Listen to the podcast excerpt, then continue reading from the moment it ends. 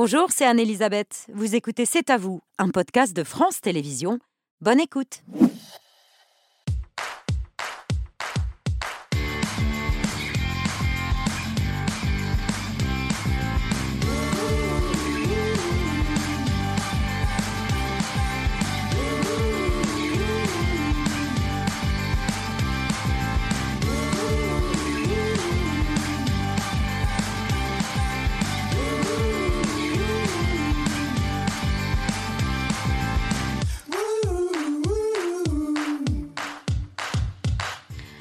Bonsoir, c'est à vous en direct jusqu'à 21h pour toute l'actualité de ce vendredi 13 octobre avec Émilie Mohamed, Patrick et Lorrain et nos invités ce soir, la ministre de l'Europe et des Affaires étrangères. Bonsoir Catherine Colonna.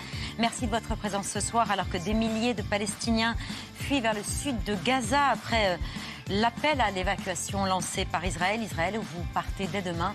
Euh, notamment pour évoquer la situation des otages français retenus par le Hamas. À vos côtés, Hugo Micheron, chercheur spécialiste du djihadisme, auteur de La colère et l'oubli, les démocraties face au djihadisme européen, alors que ce matin, à Arras, au sein même de son établissement scolaire, le lycée Carnot Gambetta, un professeur de français a été assassiné, Lorrain, d'un coup de couteau. Oui, l'horreur a donc frappé un vendredi 13, vers 11h ce matin.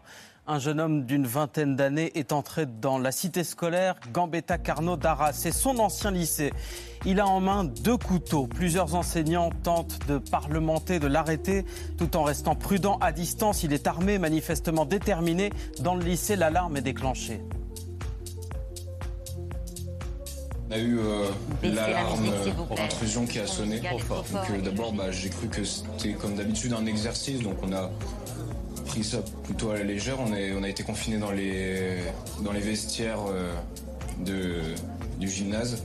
On était quasiment au courant de rien sur ce qui se passait. Euh, on savait juste qu'il y avait eu euh, deux attaques de personnes qui étaient rentrées. voilà, donc tout le monde était très inquiet, c'était long. D'après les témoins, l'assaillant cherche un profil similaire à celui de Samuel Paty, le prof d'histoire assassiné il y a trois ans, quasiment jour pour jour. C'était le 16 octobre 2020. J'ai voulu m'avancer à ce moment-là pour, euh, bah, euh, pour, un peu m'interposer. Et à ce moment-là, l'agresseur euh, s'est quand même retourné vers moi, voyant que je m'étais avancé, que je, commençais à lui parler.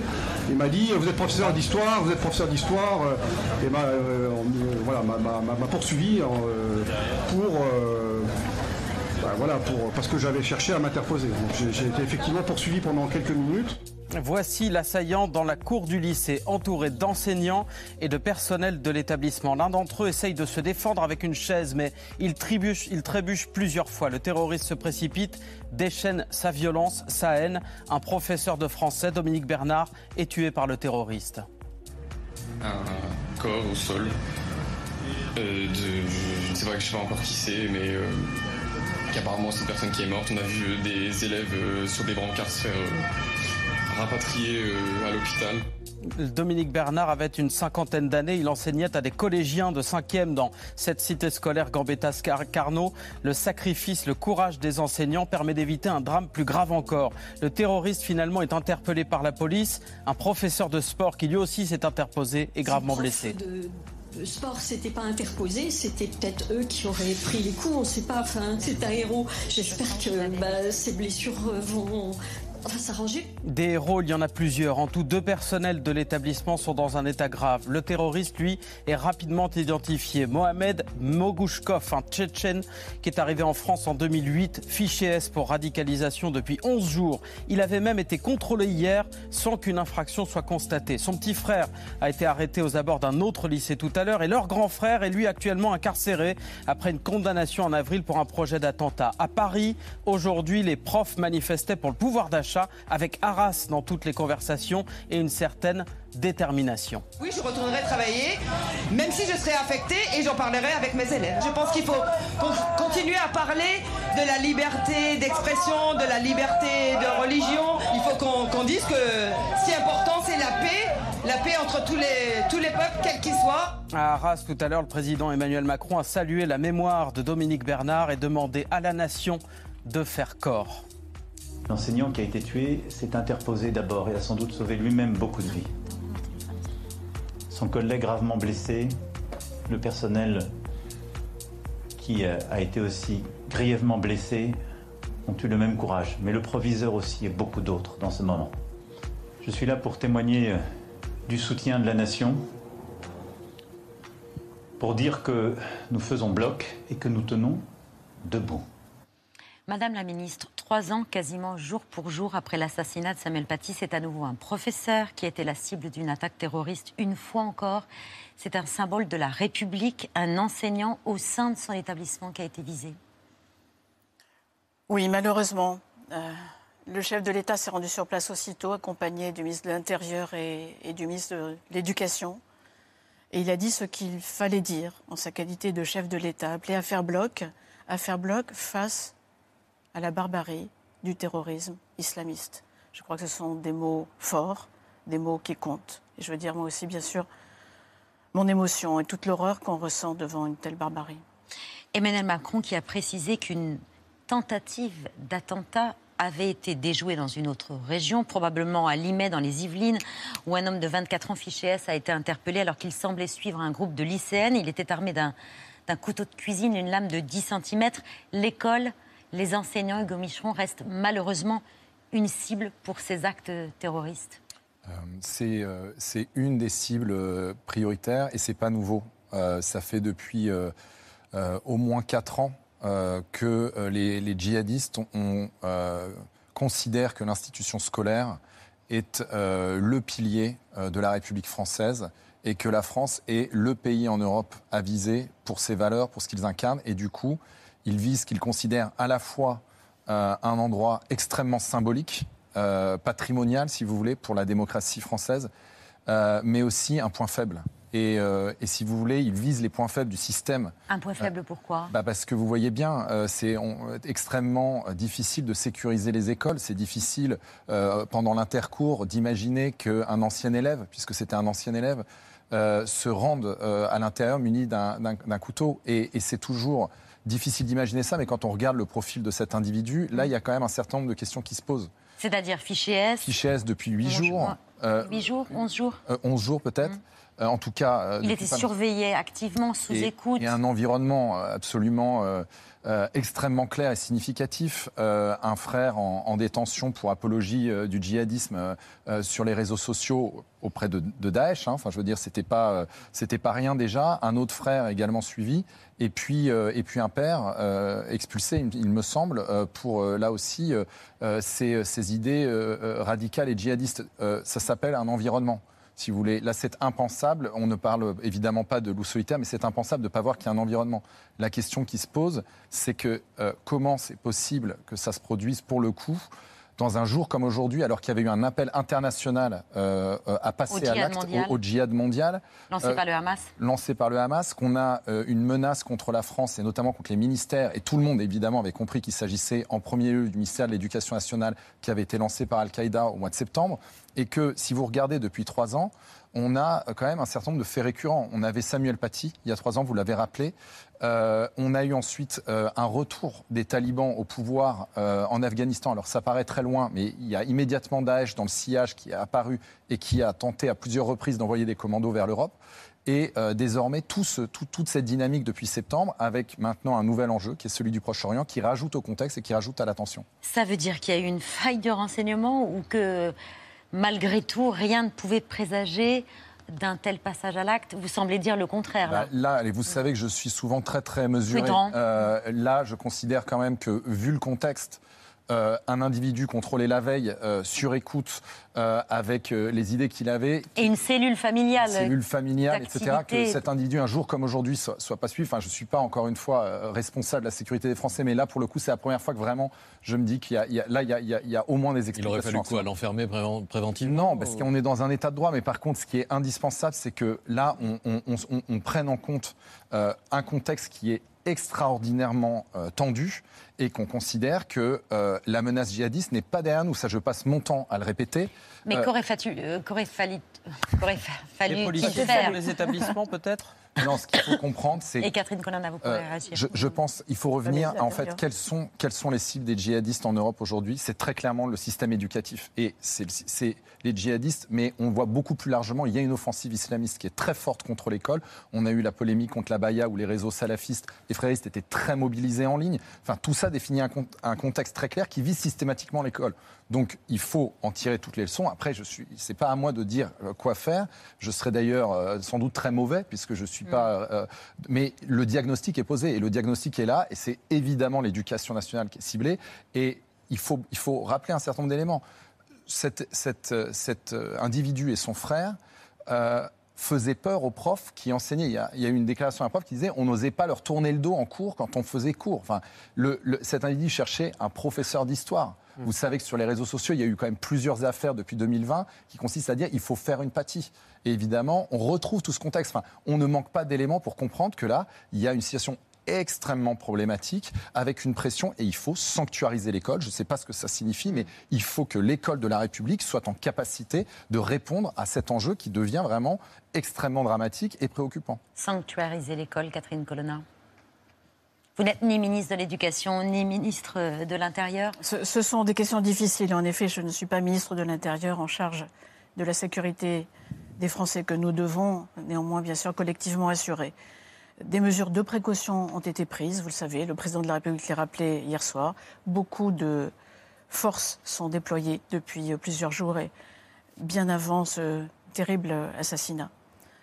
Euh, mais comment dire? Je crois que si le moment n'est pas à manquer de vigilance, c'est un, euphémisme, le, moment exige aussi que nous ne manquions pas de, sens des responsabilités, d'unité mm.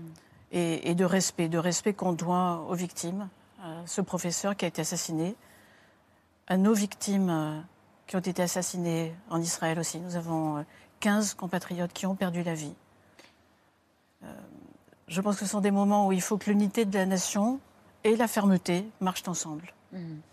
Marchent ensemble.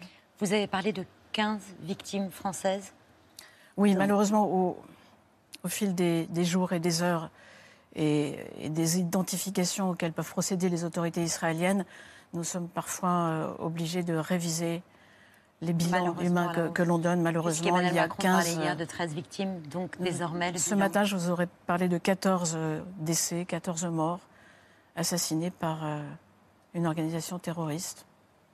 Et aujourd'hui, je dois vous annoncer qu'une 15e personne est décédée. Nous avons aussi, euh, vous le savez, des, disparus. Mm. Parmi eux, peut-être des otages.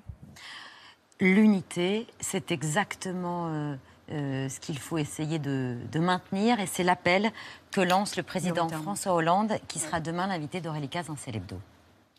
Une fois encore, c'est un symbole de la République, un enseignant euh, dans un établissement de la République, un, lycée, qui sont frappés par un acte terroriste. Et c'est ce que l'on pouvait redouter dans le contexte que nous connaissons, c'est-à-dire que des individus euh, fanatisés, radicalisés, puissent passer à l'acte, et quelquefois très rapidement. On l'avait vu pour, euh, hélas, l'assassinat de Samuel Paty. Je ne crois pas du tout à un réseau terroriste. tel que je l'ai connu dans la période des, attentats, mais des individus qui, à un moment, avec euh, un couteau, euh, tuent des symboles de la République, un professeur, et qui vont créer le, trouble, parce que c'est ça l'enjeu pour eux, créer la division dans, dans notre pays, la peur. L'unité nationale cet après-midi à l'Assemblée nationale avec une minute de silence pour exprimer la solidarité de la nation euh, face à l'horreur de l'attaque, mais des voix dissonantes à droite et à l'extrême droite. Je vous invite, mes chers collègues, Monsieur le Ministre, à observer une minute de silence.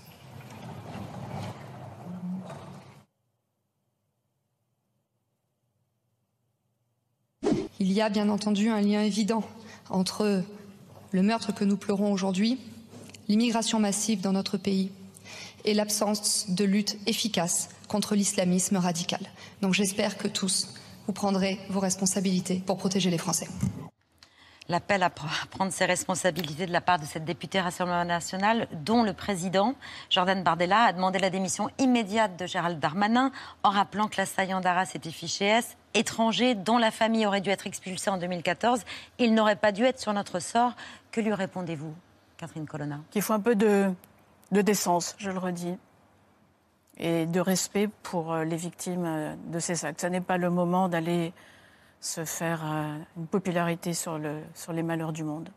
Pardon d'être sévère, mais je crois que c'est un moment qui mérite plus de gravité, plus de réflexion, plus de raison aussi. Et il est important que nous restions dans les valeurs de la République, celles euh, qui ont été rappelées, celles que l'école représente précisément, et ne cédons pas nous-mêmes à une mise en cause de ces valeurs. C'est extrêmement important. Il faudra quand même regarder de près ce qui s'est passé en 2014, au moment où cette procédures, ces procédures de reconduite à la frontière ont été euh, ben, interrompues apparemment euh, sur instruction euh, ministérielle. Vous n'y étiez pas, mais on regardera ça de près. L'assaillant, le, tueur, pardon, est d'origine ingouche. Ingouchi, c'est une des républiques de Russie, et de nationalité russe aujourd'hui, euh, il est absolument impossible de, euh, d'expulser, de renvoyer dans son pays euh, des individus qui ont cette nationalité? Sur l'identité de l'assaillant, les circonstances de cette attaque, le parquet national antiterroriste est saisi. Je comprends que le procureur s'exprimera ou s'exprime au moment où nous nous parlons. Et permettez-moi de vous renvoyer vers les informations qu'il nous donnera, qui seront précises, documentées et qu'il donnera officiellement. Hugo Michon, vous voulez faire une précision? Cette question Oui, c'est-à-dire qu'il faut voir que les réseaux euh, donc, euh, russes ou tchétchènes euh, en France, les réseaux djihadistes, hein, j'entends, sont assez actifs. Enfin, il faut rappeler que l'assassin de Samuel Paty était lui-même d'origine tchétchène, qu'on a eu, on avait aussi eu un assaut à l'Opéra à Paris il y a quelques années aussi. Donc, les tensions géopolitiques sont exploitées systématiquement par les djihadistes. On a une tension en mm. Ukraine, on a une tension désormais très importante et qui devrait monter au Proche-Orient. Et donc, il faut être particulièrement clair, c'est que le climat de tension va augmenter, il ne va pas baisser. Donc là, il faut avoir ça en tête. Les djihadistes ont peu de capacité d'action propre. Ils ont besoin de, se nourrir de, contextes très dégradés pour ensuite pouvoir justifier leurs attaques. Ce qui est extrêmement frappant là, c'est qu'on on va voir le lien qu'il établit avec le, conflit israélo-palestinien, mais la réalité, c'est que là, il semblait quand même chercher clairement un professeur d'histoire. Donc ça, ça veut dire qu'il y a aussi un contexte français, avec sa propre dynamique qui est française, là, qu'il faut aussi avoir en tête. Et sur le contexte, justement, euh, sur le risque de l'importation du conflit israélo-palestinien sur le sol français, pourquoi est-ce qu'il est plus important en France que dans d'autres pays européens Je ne pense pas forcément qu'il soit plus important en France. Je vais vous euh, euh, répondre de façon très claire. Dès samedi dernier, donc dès qu'on a appris euh, et qu'on a eu les premières images de, de l'attaque contre Israël, euh, il y a eu des scènes de joie dans un certain nombre de, justement, d'endroits en Europe. Et ces endroits, moi, ça m'a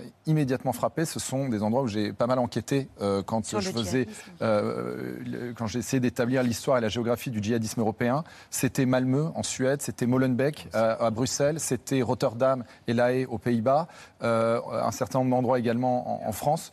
donc, il faut bien comprendre encore une fois qu'il y a une géographie militante. Et là, vous voyez, ça a touché d'autres pays européens qui sont. Aussi les pays qui ont été les plus concernés par les dynamiques djihadistes. Donc encore une fois, il y a une histoire, il y a une géographie, il y a une dynamique globale et il ne faut pas penser que c'est que la France, il ne faut pas non plus penser que c'est toute l'Europe. Euh, il y a une dynamique militante qui est identifiable et, euh, je, voilà, je pense qu'il faut avoir ces éléments précis en tête. Et puis il y a le bruit qui se dégage des, réseaux sociaux que vous avez euh, scruté ces, derniers jours. Alors évidemment, c'est pas la réalité de la société, etc. Mais c'est une loupe et il y a un bruit qui se dégage. Il y a beaucoup de messages qui sont pro-Hamas. Oui, bah ça, c'est-à-dire qu'en fait, il y a une amplification considérable, avec d'ailleurs une partie qui est poussée par la logique algorithmique, qui est un énorme problème. L'Europe est le premier espace numérique au monde, 1,5 fois l'espace numérique des États-Unis, et on ne contrôle aucun algorithme. Euh, on a, les, algorithmes sont américains, c'est les GAFAM. Les Russes ont leurs propres réseaux sociaux, les Chinois ont quasiment leur propre Internet, et l'Europe, premier consommateur, ne contrôle rien. Donc c'est très difficile de réguler quand on ne possède pas de souveraineté algorithmique. Et d'autre part, on le voit, ça devient des, des caisses de résonance et d'amplification de la polarisation.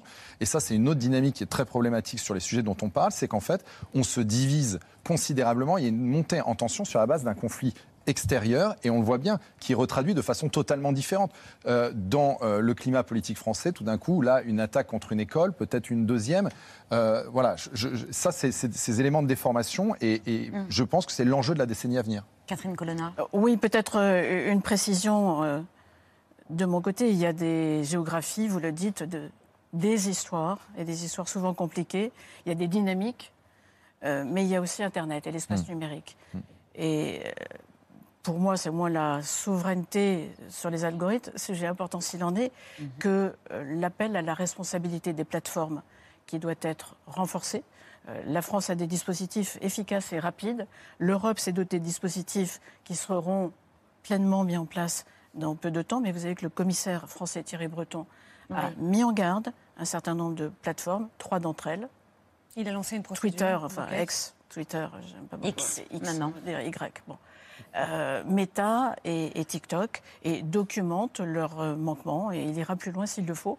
Il faut que les plateformes qui ont cette responsabilité retirent les contenus antisémites, d'apologie du terrorisme, d'appel à la haine. Euh, c'est leur responsabilité, il faut aussi le, leur dire.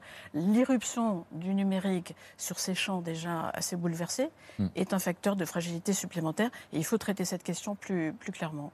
Le ministre de l'Intérieur, Gérald Darmanin, a ordonné euh, hier l'interdiction des, manifestations pro-palestiniennes euh, parce qu'elles sont susceptibles de générer des troubles à, l'ordre public. Et pourtant, à Paris, euh, plusieurs milliers de personnes se sont rassemblées place de la République, comme l'ont constaté Benjamin Delmas et Salomé Delattre.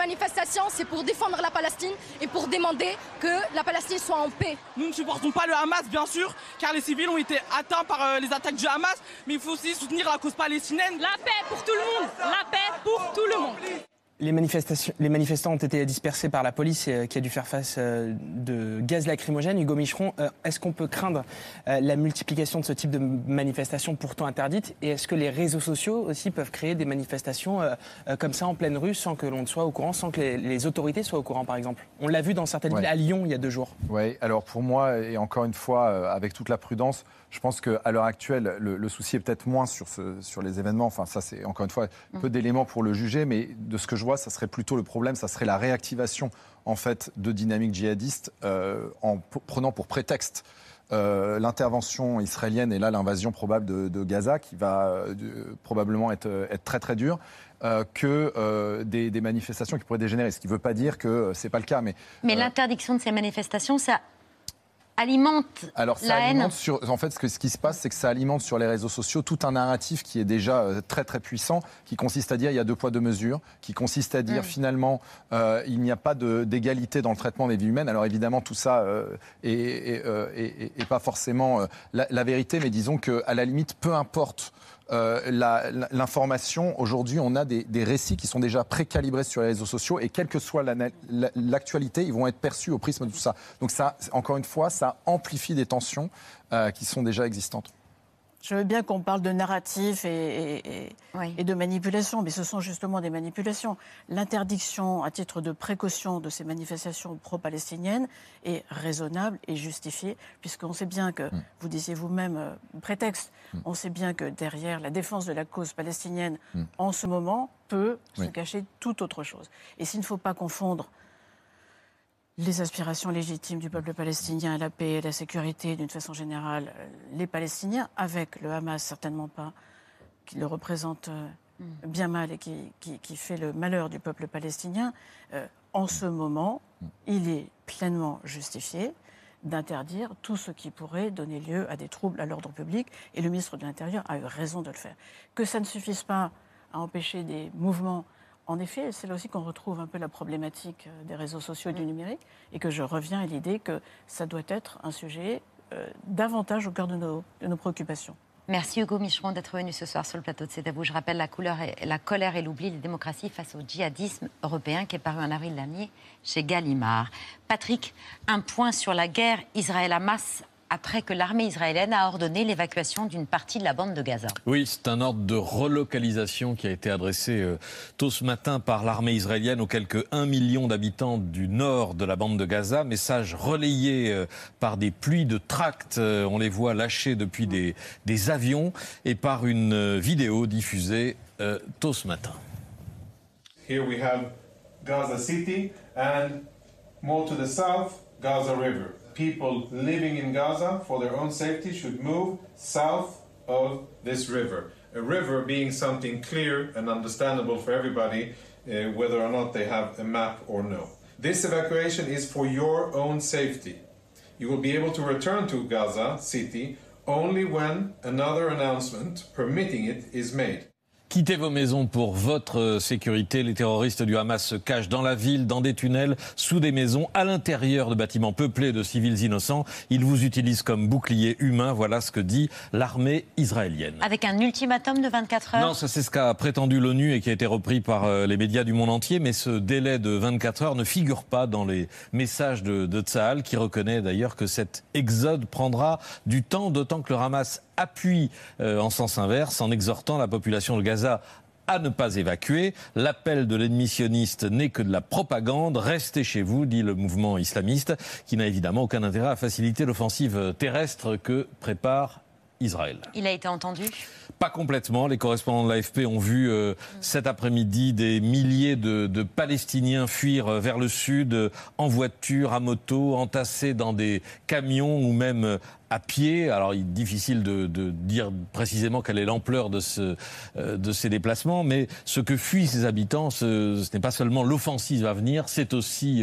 il faut le dire, le déluge actuel. Israël poursuit en effet ses bombardements de Gaza à un rythme soutenu. L'autorité palestinienne parle ce soir de près de 1800 morts. Oui, 1800, dont près de 600 enfants, plus de 300 femmes et, d'après la branche armée du Hamas, 13 de ces prisonniers, 13 otages, auraient péri dans les bombardements israéliens de ces dernières heures, ce qui n'a pas pu être confirmé euh, ou vérifié. Le Premier ministre palestinien accuse Israël de génocide, ce qui est exactement le mot utilisé euh, par Israël pour qualifier le Hamas, mouvement terroriste et génocidaire.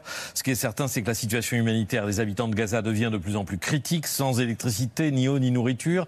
Israël exclut euh, d'autoriser l'entrée de produits de première nécessité ou d'aide humanitaire à Gaza tant que le Hamas n'aura pas libérer les, les, otages. La BBC a diffusé ce matin un reportage euh, assez édifiant et poignant dans un hôpital euh, de Gaza saturé de, de victimes civiles avec euh, souvent des, des, jeunes enfants blessés graves et infrastructures sanitaires qu'il est absolument impossible d'évacuer, de transférer vers le sud. C'est ce que répètent les, les Nations Unies sur place. Les Palestiniens de Gaza n'ont aucune possibilité de fuir le territoire. Non, même si l'ONU réclame un couloir humanitaire qui est pour l'instant refusé par l'Égypte, même si les États-Unis ont dit qu'ils négociaient euh, l'ouverture de, de, points de passage, les Palestiniens de Gaza risquent d'être les principales victimes de la riposte militaire légitime que prépare Israël. Ce matin, dans Libération, son directeur Dov Alphon rappelait justement l'anecdote Joe Biden qu'il a répété euh, plusieurs fois, l'anecdote Joe Biden de 1973. Qui était déjà en fonction il y a un demi-siècle. Oui, oui, il venait d'être élu euh, sénateur. Il a été élu sénateur en 72.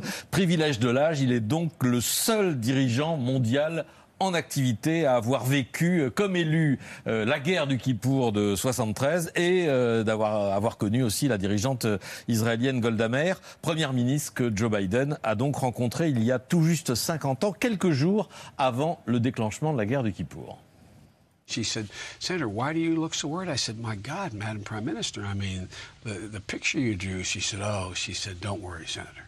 We have a special, we have a secret weapon in our conflict with the Arabs. And I said, I turned like she's going to tell me some secret. I looked at her. I said, Madam Prime Minister, what's that? She said, we have nowhere else to go. Les Juifs, les Israéliens n'ont aucun autre endroit où aller, disait Golda Meir, pour expliquer la, la résilience mm. euh, de son pays, la résilience des Israéliens, ce qui est exactement évidemment de façon très différente, mais ce qui est le sort des, des habitants, habitants, de, Gaza. de Gaza. Toute une population qui semble prise au piège aujourd'hui, euh, d'autant plus que le Hamas les a appelés à, à rester chez eux. Comment protéger les civils?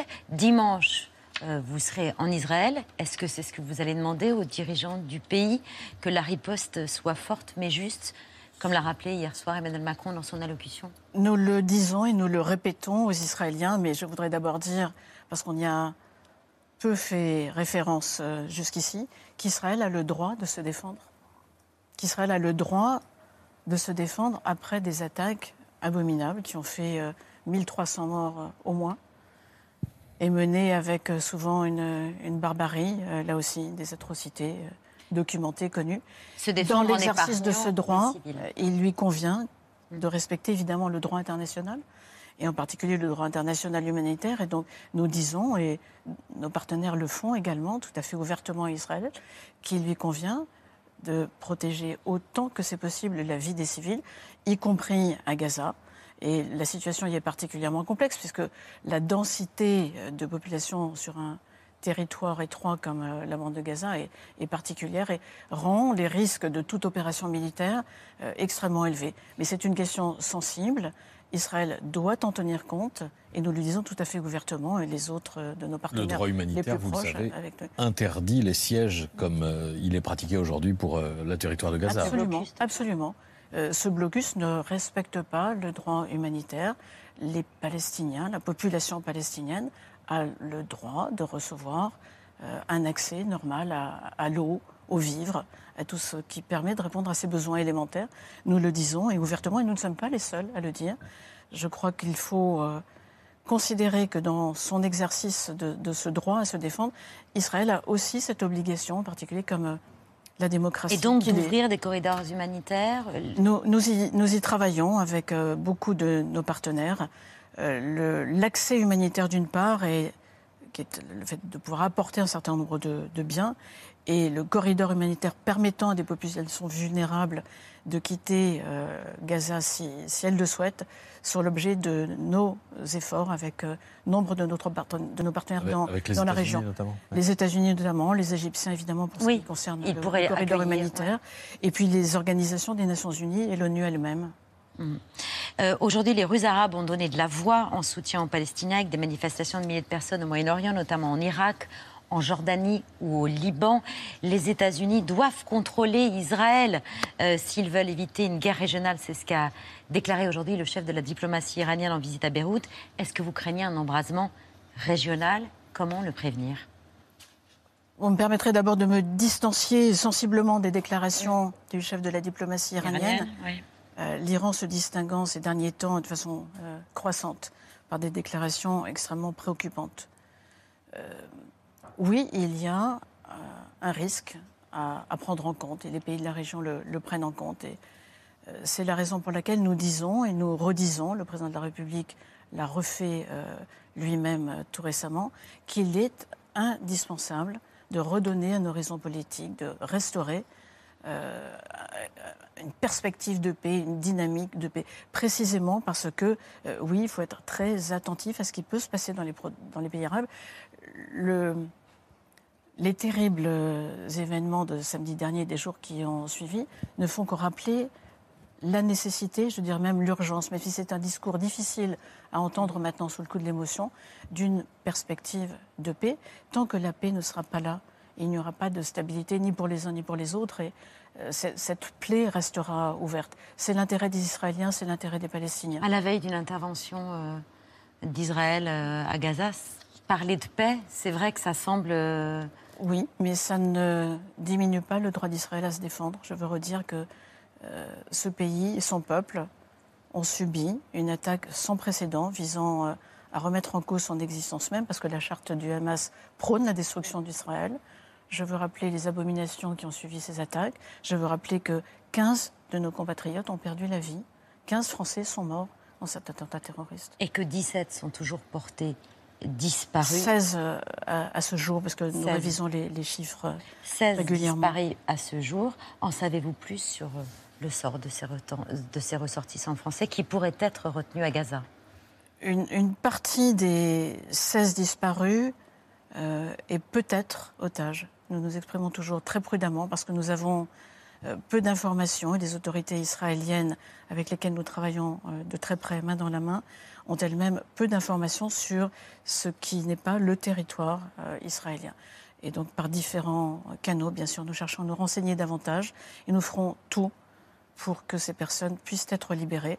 Néanmoins, je vous réponds tout à fait honnêtement, nous n'avons pas beaucoup d'informations fiables sur ce qui a pu leur advenir après que des témoins et constater qu'ils étaient enlevés. Mhm.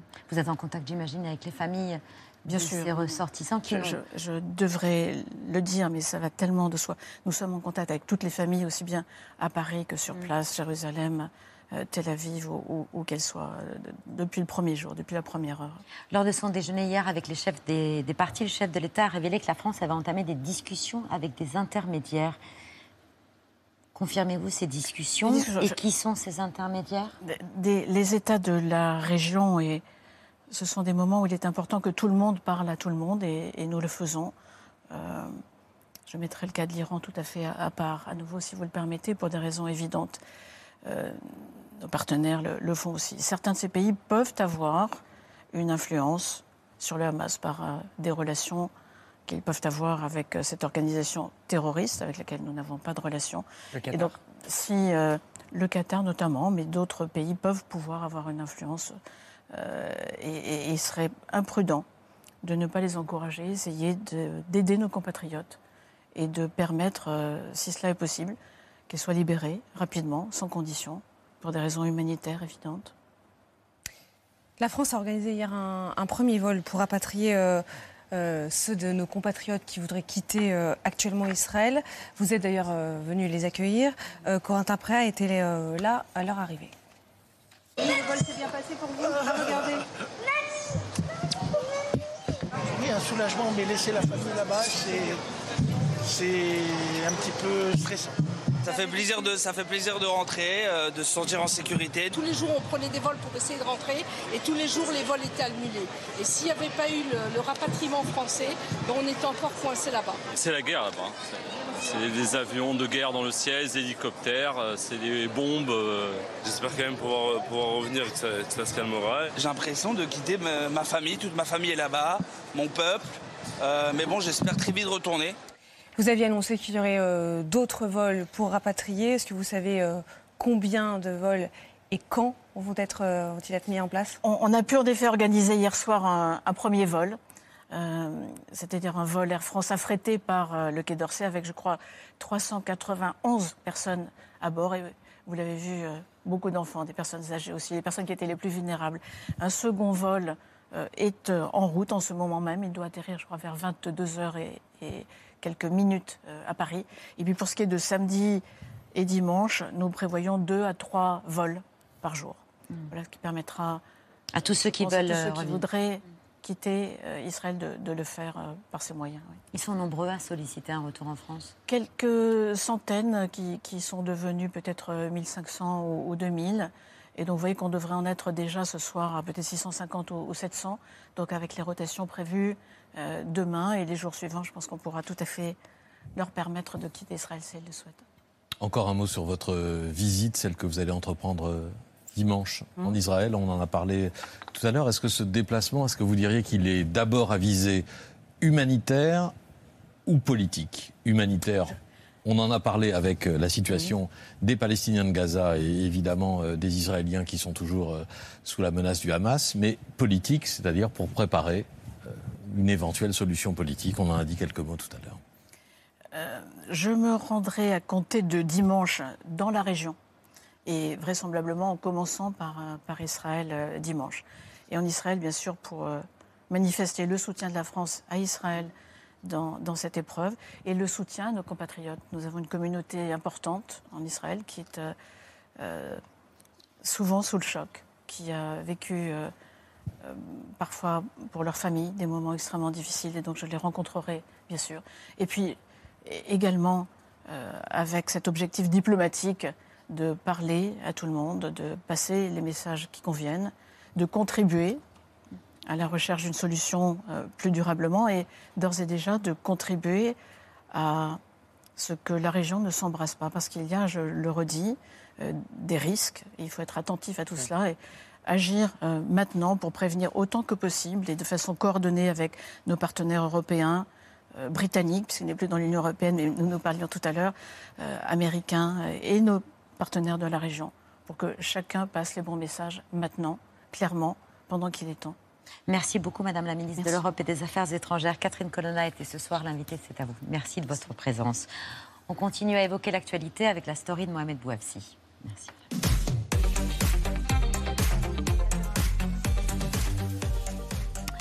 Mohamed, dans votre story, c'est officiel. Antoine Dupont sera bien sur la pelouse pour affronter l'Afrique du Sud dimanche. Oui, il y, a, des images qui nous donnent un peu de plaisir en ce moment. Regardez cette publication d'Antoine Dupont sur les réseaux.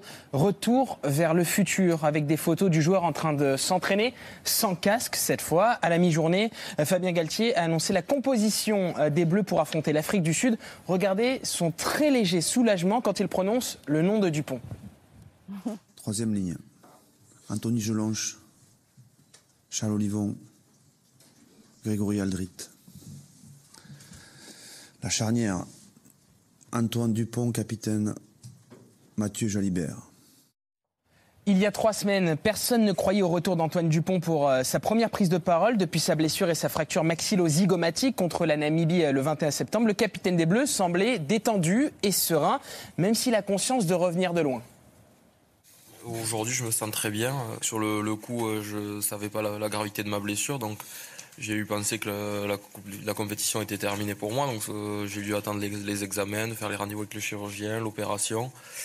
Et voilà, pour retrouver de, l'espoir, ma convalescence s'est bien passée. J'ai pu reprendre progressivement toutes euh, les étapes nécessaires avant de, reprendre euh, le jeu. J'ai eu la chance de bénéficier de plusieurs euh, semaines pour faire tout ça. Et, aujourd'hui, j'ai pu être, je peux être en, pleine capacité de, de, mon jeu, de, mes moyens.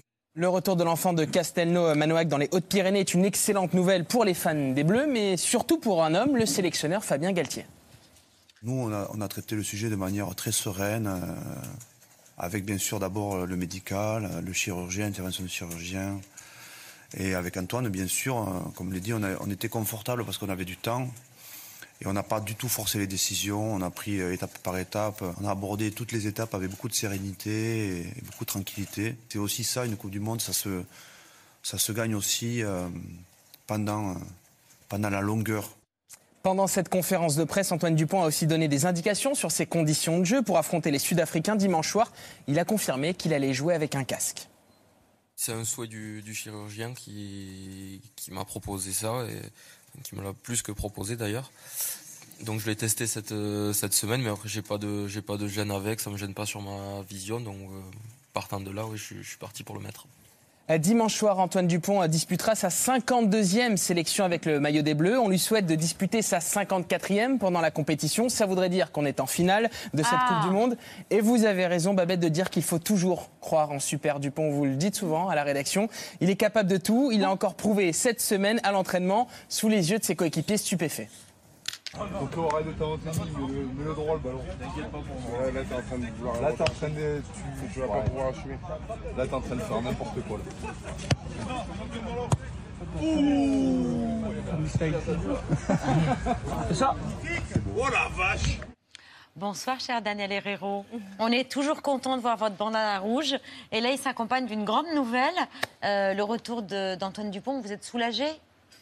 Oh, je ne le formulerai pas comme ça, ah je dirais, euh, il, est de joie du monde du sport, du monde du rugby, dans la période, quoi, que, que l'intégrité des qualités du, euh, du, rugby français soit présente pour un match qui s'annonce titanesque, tu vois, non, euh, ouais, aux limites du terrifiant, présenté comme... Ah oui Ah ouais, oui, il y a quelque chose de considérable au match qui attend l'équipe de France dans ce quart de finale. et de voir que... que du Sud. Voilà, contre l'Afrique du Sud, qu'on appelle les Springboks, le sais-tu, et, et que, que l'essentiel de nos, de nos, forces soit là, et en l'occurrence... Eh quand même le best. Alors on est toujours un peu, un peu, non mais on, est un peu sensible au fait que mettre en exergue à l'exclusive, tu eh vois, un des nôtres, dans, dans, le monde de l'Ovalie ou dans le monde du rugby, c'est c'est toujours un peu, pas franchement équivoque, mais c'est pas ce qui nous va le mieux. Mais celui-là, évidemment, on l'aime. Ah. Celui-là, il a, il, a, il a les talents qui peuvent. Euh, il peut faire changer un match euh, à lui tout seul. Oui, c'est une hypothèse. non, mais elle le donne, euh, du confort. Ça fait longtemps qu'Antoine Dupont n'a fait gagner un match à lui tout seul. Tu vois, c'est pas euh, son potentiel exploit, il a un peu baissé dans les deux dernières années. Ce, joueur était tellement exceptionnel que depuis deux saisons, il est extrêmement surveillé sur les quatre coins du monde et il a. il est bloqué un peu. Oui, ou tout au moins il, est sur haute surveillance. Voilà, il est sur haute surveillance et c'est plutôt dans sa, dans, ses talents de, de gestionnaire, euh, d'emblématique relationnel, tu vois, de, de potentiel craintif. On le craint toujours, même quand il fait plus grand chose, tu vois ça? Voilà. Alors lui, il fait quand même beaucoup et il a Mais un tel si ça peut calmer un peu les Sudaf si ça peut leur foutre les jetons, ça c'est bien. Ah, Pardon parler comme ça, mais... Euh. Non, non, mais là c'est clair dans, ta, expression, on l'avait comprise. Il reste que ça marche pas avec les Sudaf. Ah bon? Non, il y, a, il y a dans le monde du sport en général, dans le monde du rugby en particulier, et alors dans le monde des Sudaf, l'idée que si tu es déclaré apte à rentrer sur le terrain où vont se, se, produire les choses, tu es apte. Ça veut dire que ça, c'est intéressant, Daniel, parce qu'il y a une rumeur qui nous vient d'Afrique du Sud depuis quelques jours, comme quoi il pourrait être ciblé dès le début du match et qu'on pourrait lui rentrer dedans. Franchement, ça serait terrible pour l'image. Alors, le, sujet quand même est extrêmement délicat parce qu'effectivement, euh, le fait de rentrer sur un terrain de rugby euh, donne à l'adversaire quasiment tous les droits. Il y a un certain nombre de règles qui font que, mais tu as quand même tous les droits. On peut te sauter à 15 dessus en permanence de la première à la dernière minute, et ça fait partie de la réalité euh, tu, vois, qui t'attend. Quoi, hein. Donc à partir de là, il y a aussi la vieille métaphore que le Sud-Africain, il manque un peu de subtilité dans le eh domaine du combat. Euh, tu vois, qu'il a, qu'il a une âme d'une agressivité toujours aux limites du, euh, de l'équivoque le Sud-Africain, pour, pour, pour quelconque histoire liée à sa politique, probablement, tu vois, depuis un siècle, il a considéré quand même que la force, la puissance, l'autorité physique, c'est des éléments de base de, la désorganisation d'une équipe. À partir de là, euh, j'allais dire, l'expression est un peu dure, mais le sans pitié est la loi, quoi. Le sans ah oui, la loi. là, le tableau que vous nous elle est, un, elle est un peu dure. on n'ira pas jusque-là, mais on dira, entre la grande courtoisie qui invite le sport fût au plus haut niveau, tu vois, et le jusqu'au boutiste qui fait que si tu es là maintenant, c'est pour toi, euh, tu vois. Euh, ça veut dire que si on survit euh, au quart de finale, on sera champion du monde. Ah, ça veut dire que cette étape-là. C'est pas, pas, Babette qui le dit, hein, c'est François Stein qui est la légende, le double champion du monde de l'Afrique du Sud. Absolument. Oui, mais il, parce qu'il a entendu Babette. le dire. Tout le monde oui, je lui... mais, euh, mais, François Stein a entendu Babette et il aurait dit, en l'occurrence, même à Paris, tu vois, dans, dans, dans, les milieux périphériques, on estime qu'une victoire de la France contre les Springboks, c'est probablement le titre. Oui, je te remercie, Patrick. Non, juste un peu oui, oui dites-moi, dites-moi. Non, juste un peu l'idée que, que euh, Antoine Dupont, avec euh, son, son, sa sa fondamentale et brillante humilité, tu vois, son talent, son talent exponentiel sur le plan de l'attitude et de, la profondeur de la qualité humaine fait que sa seule présence, malgré tout, est un attribut pour le 15 de France. La poésie euh, Daniel Herrero sur le plateau de C'est à vous. On la retrouve dans le dictionnaire amoureux du rugby des temps modernes. Ah Allez hop, je casse la promo. C'est ça. Oui, je suis gentille. Et je dis pas que des conneries sur le rugby. En plus. Non, je ne l'avais pas remarqué. vous restez avec nous. Il nous reste quelques minutes d'émission pour le 5 sur 5 de Laurent Sénéchal.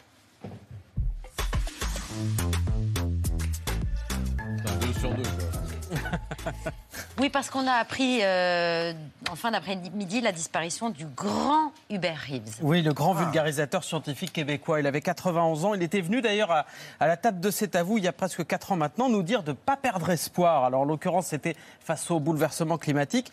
Euh, ça résonne évidemment aujourd'hui. Hein. Ne pas se décourager, ne pas faire l'autruche. Ça porte même un nom, c'est ce que nous avait dit Hubert Reeves.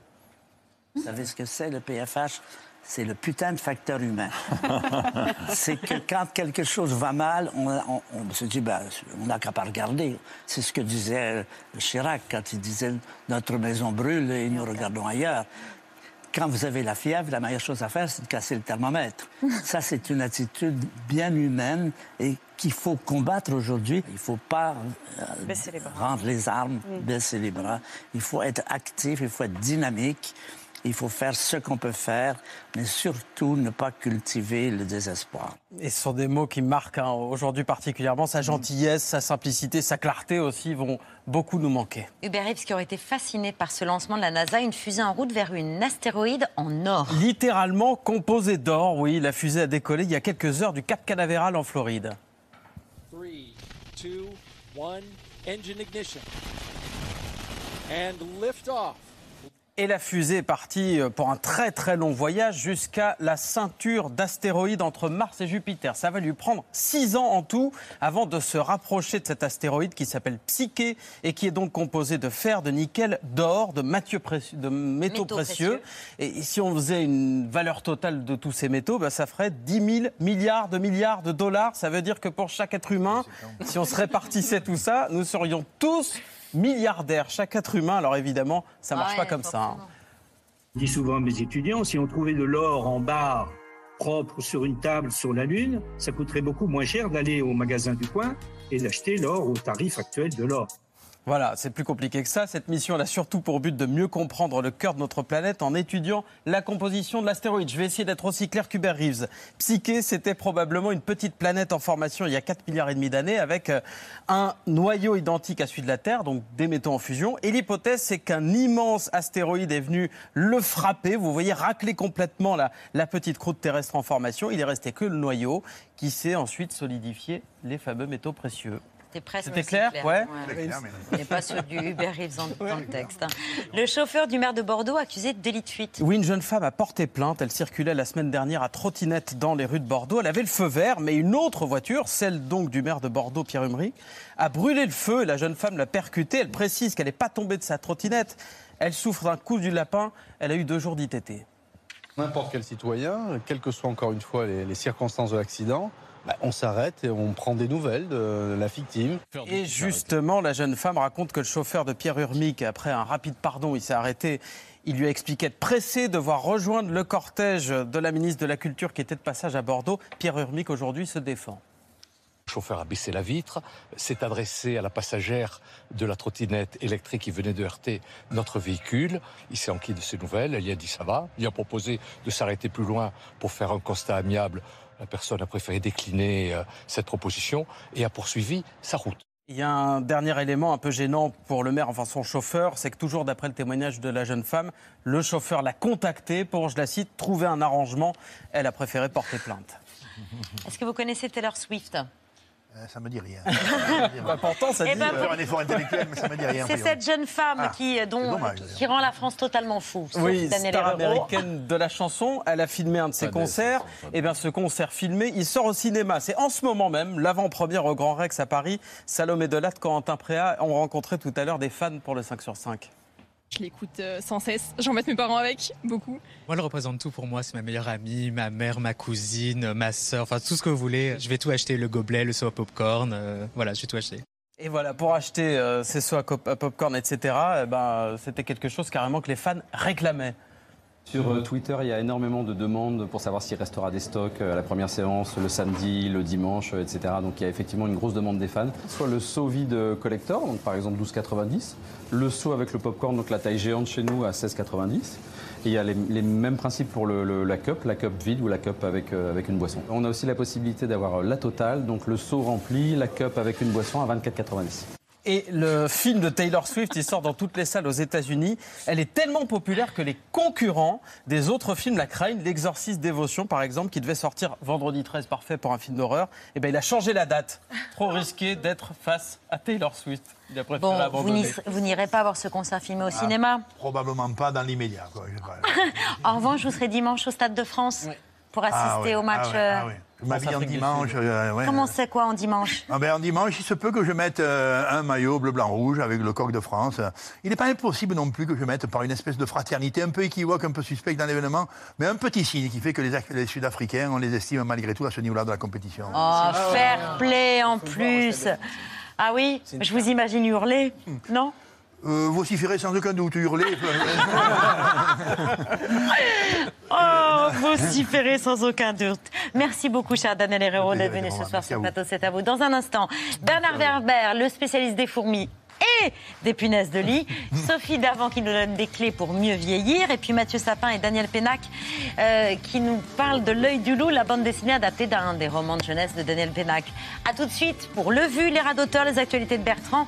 On est en direct jusqu'à 21h. A tout de suite. Merci d'avoir écouté ce podcast de France Télévisions. Pour ne rien rater de C'est à vous en audio, vous pouvez vous abonner à tous nos podcasts sur votre plateforme d'écoute favorite dans la rubrique C'est à vous et en vidéo, le replay bien sûr, c'est sur France.tv. À très vite.